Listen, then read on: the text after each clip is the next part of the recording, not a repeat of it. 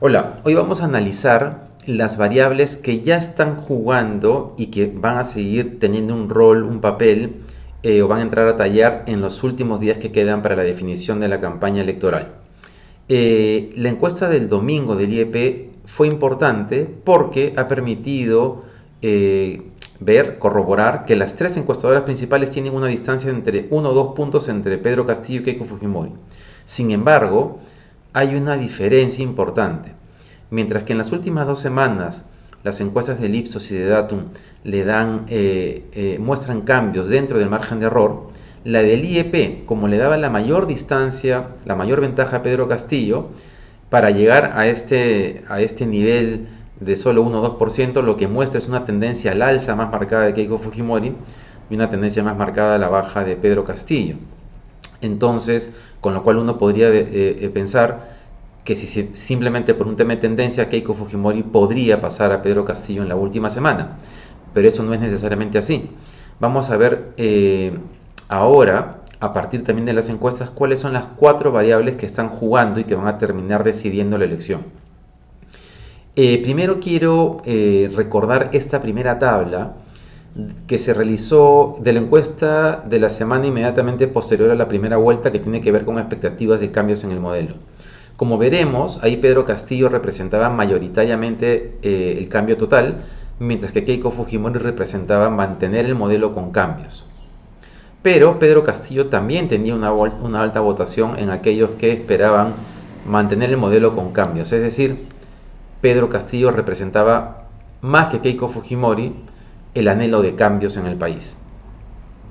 Eh, ahora bien, hay un gráfico del cual no se ha hablado mucho y es importante mirarlo sobre ese mismo tema. Eh, el IEP tiene este gráfico de autopercepción o de identificación ideológica. Miren cómo en tan poco tiempo, solamente durante la segunda vuelta, ha caído tanto la gente que se autodefine de izquierda, incluso la de centro, y ha crecido tanto, casi 15 puntos, la gente que se autodefine de derecha. Una interpretación posible y válida es que esto es producto de la campaña eh, eh, contra Castillo sobre el riesgo que, implicaría él en términos de la instalación del comunismo, de que seamos Venezuela, porque nunca se ha visto esto. Generalmente esto ha sido siempre un tercio, un tercio, un tercio, y de pronto hay este, esta evolución tan eh, rápida, tan poco tiempo, en tan poco tiempo. Entonces, en la medida que Keiko Fujimori representa los cambios de derecha, esta variable podría estar jugando a favor de Keiko Fujimori. Eh, ahora veamos la segunda que tiene que ver con los dos debates, el del equipo técnico y el de los candidatos presidenciales. Tanto el IEP como Datum muestra que hubo un claro ganador y fue el equipo técnico de Keiko Fujimori. Y todo parece indicar que ha tenido, esta variable tiene un impacto, una influencia en la tendencia al alza de Keiko Fujimori. Eh, gana en todos los ejes, mejores propuestas, más confianza y ganó el debate. Eh, entonces, esta variable debería estar jugando a favor de Keiko Fujimori eh, también a partir del debate de candidatos presidenciales, porque en términos de propuestas y de conocimiento y de liderazgo, Keiko Fujimori este, mostró una mejor performance.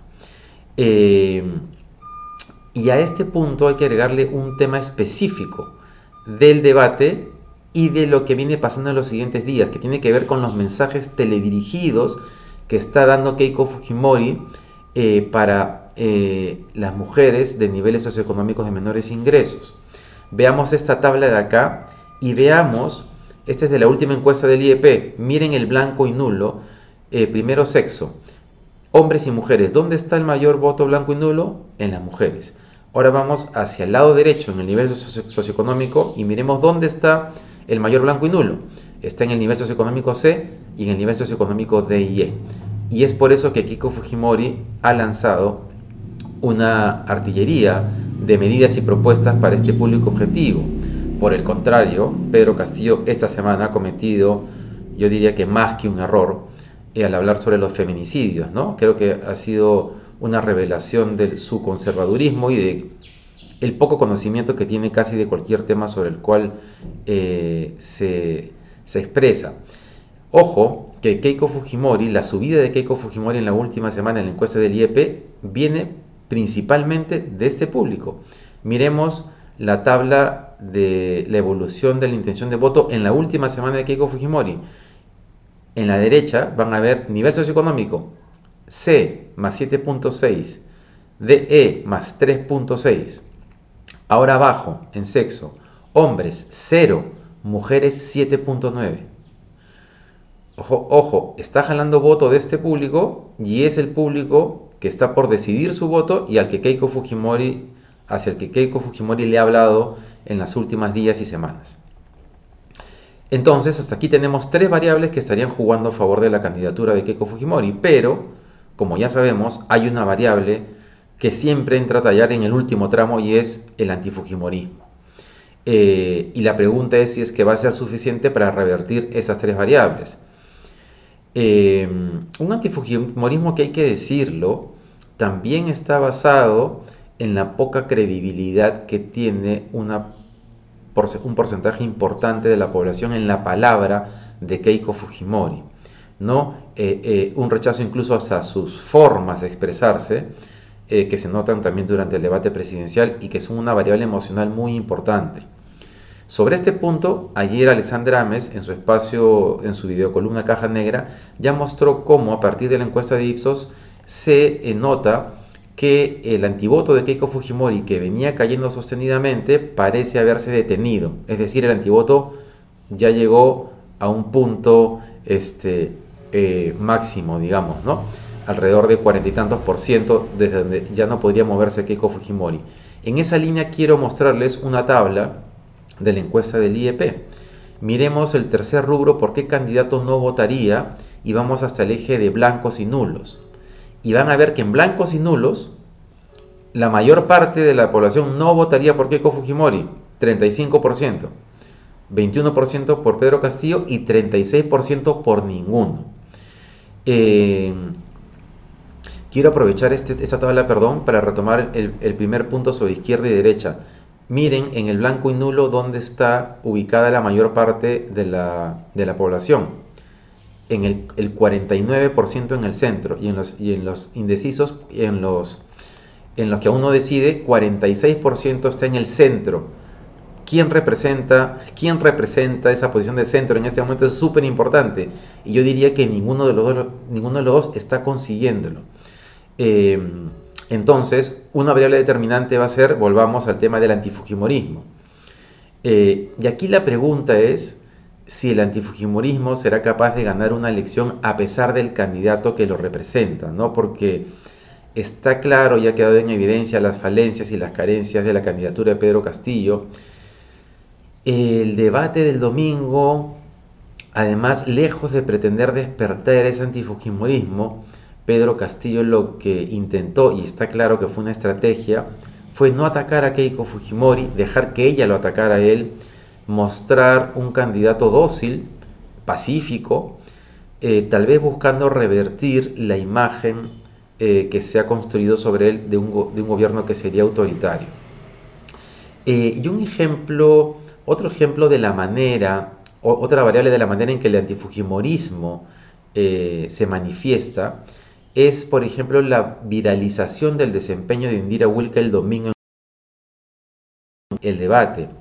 Y es tan importante porque esa participación de Indira Wilka terminó opacando el mal desempeño de Pedro Castillo en el debate. Digamos que Indira Wilka ha sido lo primordial y después eh, eh, la, declaración de Castillo sobre los feminicidios. Eh, a esto se suma la movilización de ayer, por ejemplo, del No a Keiko, que hemos visto. Y aquí quiero agregar eh, una variable que no le he mencionado antes porque no forma parte del último tramo, pero que viene acompañando la campaña eh, toda la segunda vuelta. Y es eh, las imágenes de los cierres de campaña de Pedro Castillo lunes y martes en Juliaca, en Puno y en Cusco. Ahí van a ver algunas fotos de los mítines que han sido masivos a pesar de la pandemia. Y ahí está claro que además de la variable identitaria, hay una parte importante del país que ha encontrado en Pedro Castillo un representante válido para su insatisfacción, para su indignación y para alzar su voz de protesta. Eh, solo por ese hecho, ese voto tendría que ser un voto comprendido y respetado.